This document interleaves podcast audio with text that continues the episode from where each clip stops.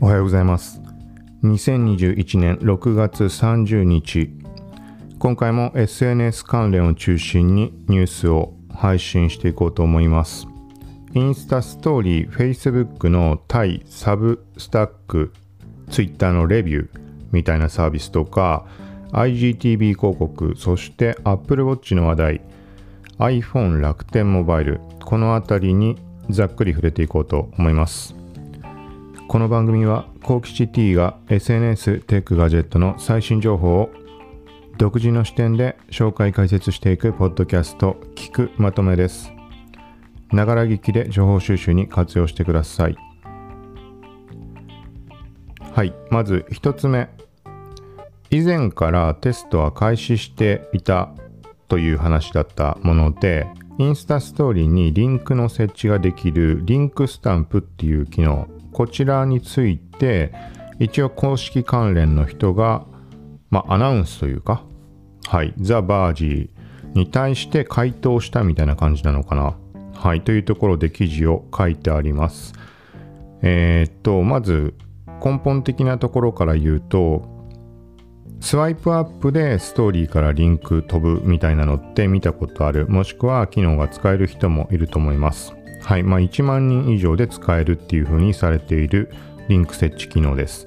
で今回上がっているのはそれとは別でリンクのスタンプステッカーはいっていう機能の話になります。でこれはどのぐらい前からかわからないけどリンクスタンプが使えるようになったとか表示されているっていう人たちも見かけるようになっていてで1万人以上かというとそうではないっぽい印象もあります。これは個人的には自分のアカウントで確認できていないんだけど使えているっていう話は目にします。はい。なのでそこも踏まえるとザ・バージのタイトルの書き方とかも含めて考えると誰でもリンク機能を使えるようにするためのリンクスタンプ。これのテストが小規模で行われているっていう感じなんじゃないかと思います。ちょっと最近あんまりインスタグラムを細かにそのアカウント切り替えてとかってのやってきてないので別端末の方を使うとちょっとなんだろうなまあ、より多くのアカウント確認できるのでちょっとそこはチェックして何か分かれば話をしようと思います特徴としてはスワイプアップリンクってあの、まあ、スワイプアップって下に出てしまうので、メッセージの返信ができないストーリーに対して。でも、リンクスタンプの場合は、スワイプアップボタンが多分存在しないってことだと思うので、そう、だから返信もできる。DM でまメッセージを送ることができるみたいな、ここは一つ特徴になるみたいな感じです。続いて、Facebook がニュースレター配信、ブルティンでいいのかな？ちょっと個人的にあんま見たこともないような単語なんだけど、一応発音確認してみたらブルティンっていう風に聞こえました。意味が何だっけな？いろんな意味があったんだけど、まず最初に上がってきたのは速報みたいな日本語訳が上がってきて、うんとなんか自分の中では、なんかなんだろうな、例えばニュースレターっていうとさ、個人的に配信するとしたら、やっぱ速報性のあるものと思ってしまうので、自分の中ではピンときたんだけど、ただ他の単語、単語じゃない、その意味っていうのもいろいろこのサービスを象徴するというか表すようななんか意味を持っていた気がします。調べてみよう。うん Google 翻訳でそのまま調べると速報って意味が出てきますで他に出てくるのが刑事解放告示通報とはなんかそんな感じですうん、まあなんか、だからあれだね。そのままメルマガニュースレターっていうののまんまだけど、お知らせ的なそういうニュアンスなのかなわかんないけど。はい。まあ何にしてもこういうプラットフォームを開設したということです。一応ベータ公開っていうことになるのかなと思います。普通に見に行くことも可能だし、そのすでに配信している人のメルマガ、ニュースレターを購読することも可能なんじゃないかと思います。ボタンを押してまでは試してないんだけど、なんか現時点ではおそらく Facebook 側が招待したジャーナリストとかライターだとかが対象で、はい、ニュースレターの配信ができるみたいな状態。で、少しずつそのライターとかを招いて追加していって、徐々に拡大予定みたいな話です。なので、現時点では自分からあのサインアップして新規会員登録するっていうことはできなそうです。はい。そもそもねその配信の対象エリアっていうのが例えばアメリカ限定とかがあるのかどうかってとこまでもうちょっとまだつかめていないのでこれも一応今話した程度のざっくりした記事は書いてありますで関連リンク公式のブルティンの公式の案内のページというかまあサービスのページでねとかにも飛べるようになっているのではい。そちら、まあ見てもらうと、現時点日本語版ってないような気がするけど、なんか変な感じでね、英語と日本語が入り混じったみたいなページなんだよね。そう。まあ詳細知りたい方は、まあ、翻訳しつつとか、あとは英語わかる方は直接チェックしてもらうのが確実だと思います。はい。補足で少し話をしておくと、ツイッターのニュースレター、まあ、メルマガ機能みたいな存在として先日買収をしたレビューっていうものが存在します。ポッドキャストで最近触れてたっけ？ちょっとごっちゃになってるのは触れてないか。あの、個人的にその、まあ、よく世間的に言われるような、ポッドキャストとメルマガ、ニュースレターの組み合わせが相性がいいだとかっていう話ってあると思うけど、でそこに対して、えっ、ー、とまあ Twitter のレビューってものもそういう使い方も考えてはいました。ただいろいろと難点が多すぎて具体例挙げるとカスタムドメイン自分のドメインの設定はできるんだけど SSL 非対応っていうのはもうちょっと今ありえないと思うんだけどなんかね方法はあるっぽいんだけどあるとかえっ、ー、とクラウドフレアがなんとかって出てくるんだけど問い合わせしてもそう言われるんだけどちょっとよくわからないしよくわからない人がよくわからないのでもうそこでストップしてますはい、なんかで問い合わせの内容の回答を見てもその自分のドメインを設定した上で SSL 対応できるみたいなえっ、ー、とどういう言い方をしたらいいのかな。まあごく普通にあのサブドメインを設定ってさそのサーバーの管理画面とかでできたりするじゃん。そうなんかそのやり方ではできないっぽいです。ちょっと曖昧だけどあのよく知識がそこないのでっていうところ。もしかしたら普通にやろうと思えばできるってことなのかもしれないし、はい。まあなんかそんなとこはちょっとね、難点に感じます。その他もなんかね、結構ボロボロな気がするんだよね。例えばワードプレス用のプラグインっていうのも用意されているんだけど、最終更新が5年前で、実際のところ見てみると、なんか何でもない機能というか、まあわかんない人にはあった方がありがたいんだろうけど、単純にそのプラグインを入れると、えっ、ー、と、レビュー側で発行されてる API キー、それを入れることによって、フォーム、登録フォームが表示されるだけです。で、余計な、あの、氏名の入力欄とかもあったりするので、それを消すってなるとね、今度プラグインだと厄介じゃん。特に何もいじれないので、総数の中から消すしかないとか、多分そんな感じだと思うので、はい。うん、ただ、そう、だからちょっとそれを使うのはなって思いつつだけど、Twitter がこういろいろ収益化機能とか動いていく中、この前のスーパーフォローとかチケット制スペースとかそうなるとそのレビューっていうメルマガ機能っていうのも今後いろいろ転換を見せていくと思います。で一つ新機能としてテストというかそういう話が上がってるものとしては、まあ、以前からこれは来るであろうっていう話はしていたけど Twitter のプロフィール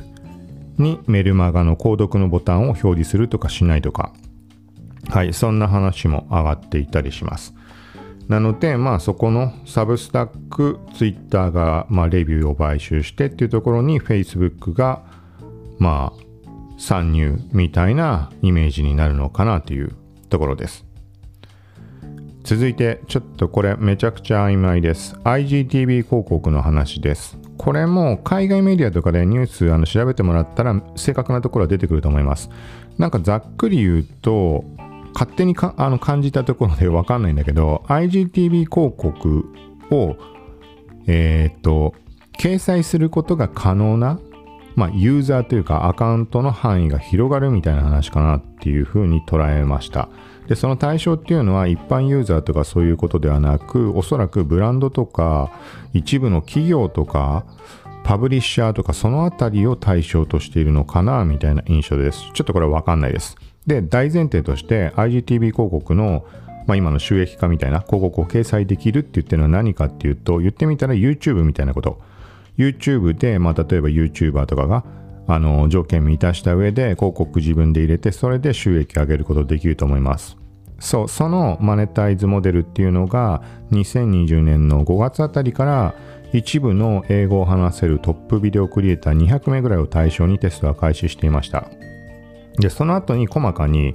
その対象そのまあユーザー側だよね。が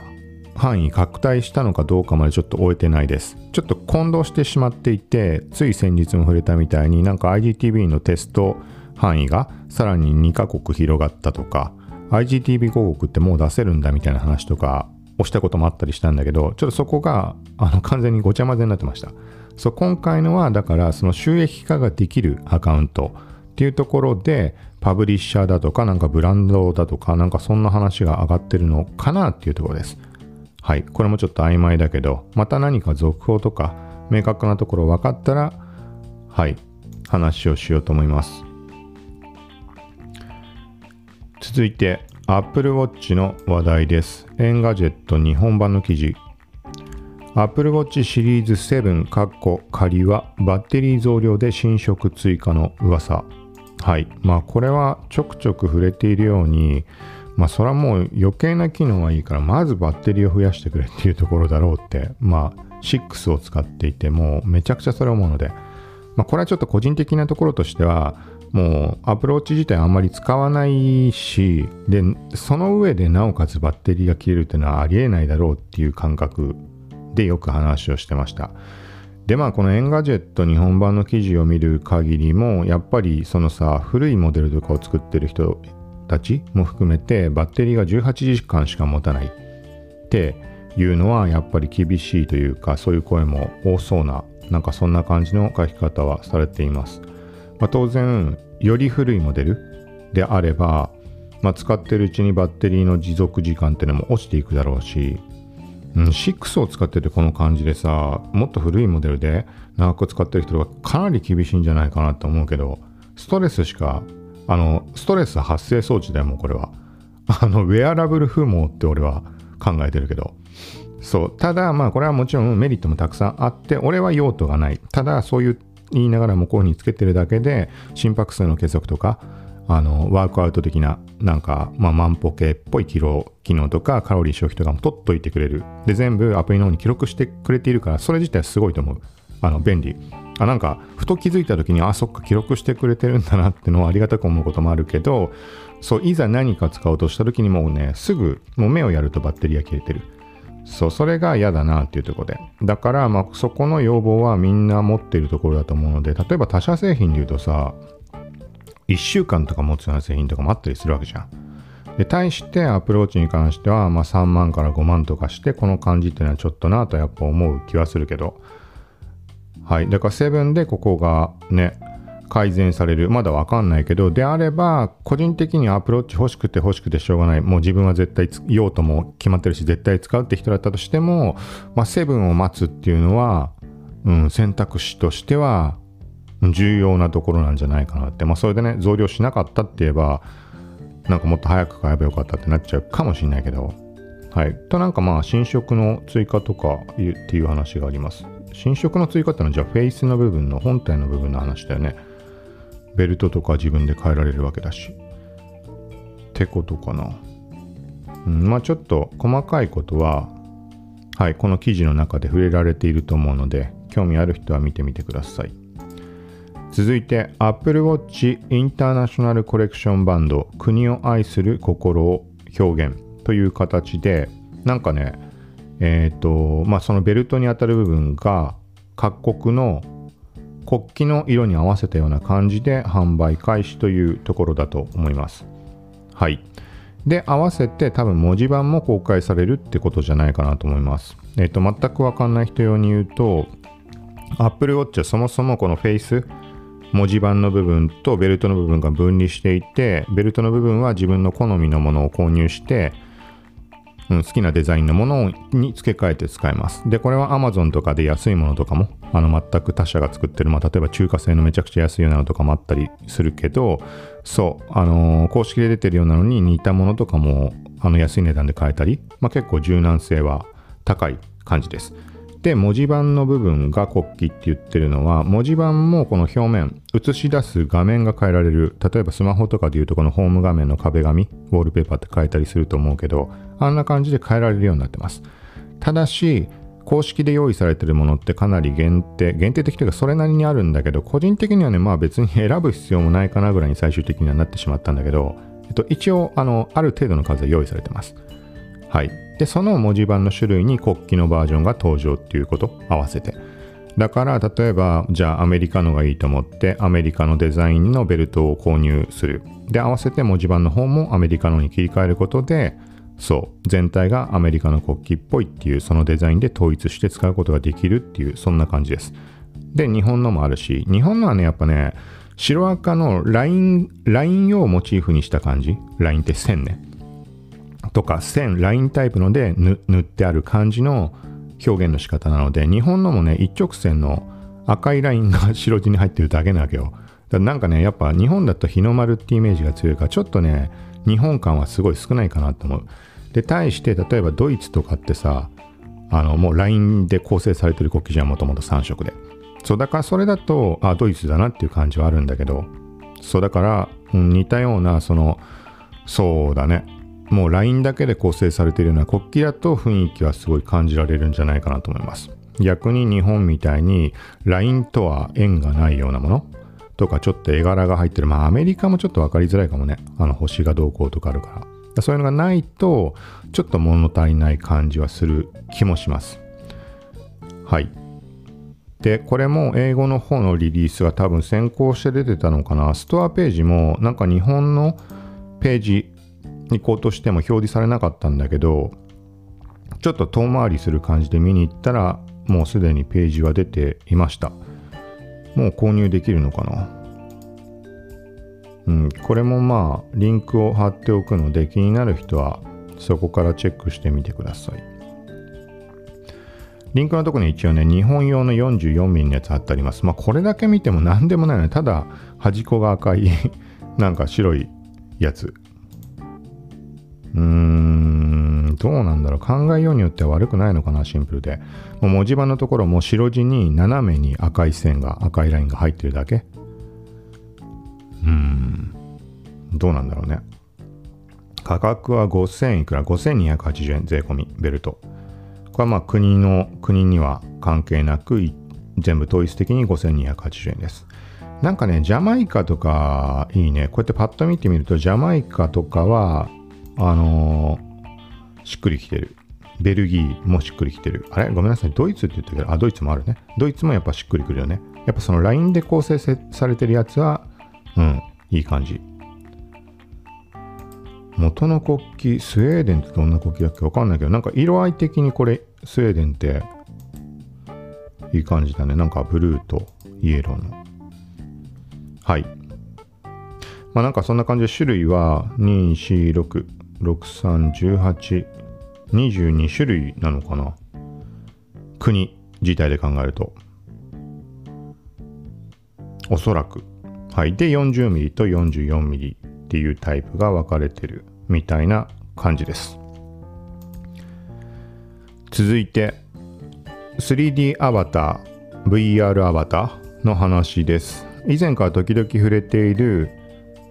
アバターの作成ができたりとか公開して他の人に使ってもらったりとかなんかいろんなことができるサービスとして Pixiv 運営の Vroid っていうものがあります。総合の名称が v Vroid Studio っていうのかな。ちょっと完全把握できてないけどあいや違うかな。なんか v Vroid ってものがとにかくあるんだよね。その VR アバターの名前かな。で作成用の VR 違う Vroid スタジオってものがあってそこで作成ができますアバター自体を。とかスマホ用だと作成というよりはもともと用意されているものをちょっと目はこういう感じとか変えて使えたりします。で使える先っていうのが